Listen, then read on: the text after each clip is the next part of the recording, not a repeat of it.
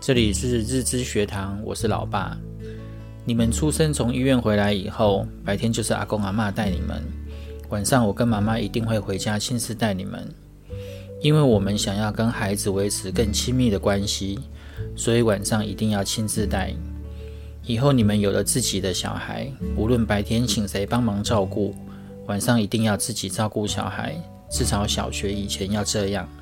如果你们也想跟小孩建立更好的亲子关系，就不要错过这段时期。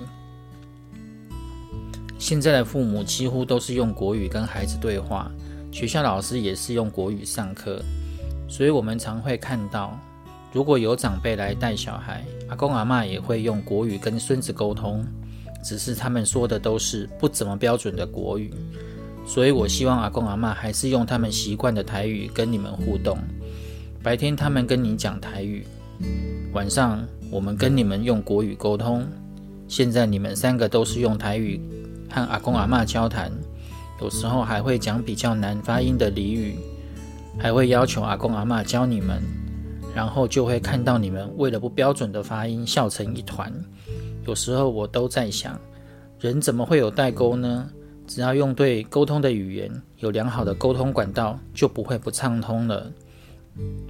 已经有很多研究证实，小孩还在妈妈肚子里的时候就能分辨声音了。更重要的是，小孩语言记忆不会混淆，他们会清楚地知道自己在讲的是中文还是英文还是台语。双语环境越早提供越好。小孩最强的语言辨识能力在一岁前，双语环境越早提供越好。小孩最强的语言辨识能力在一岁以前。双语学习对小孩认知学习能力、社会情绪等都有帮助。更重要的是，创造环境并融入生活，享受与小孩的对话，与你们一起成长。希望对你们有帮助。我们下回见，拜拜。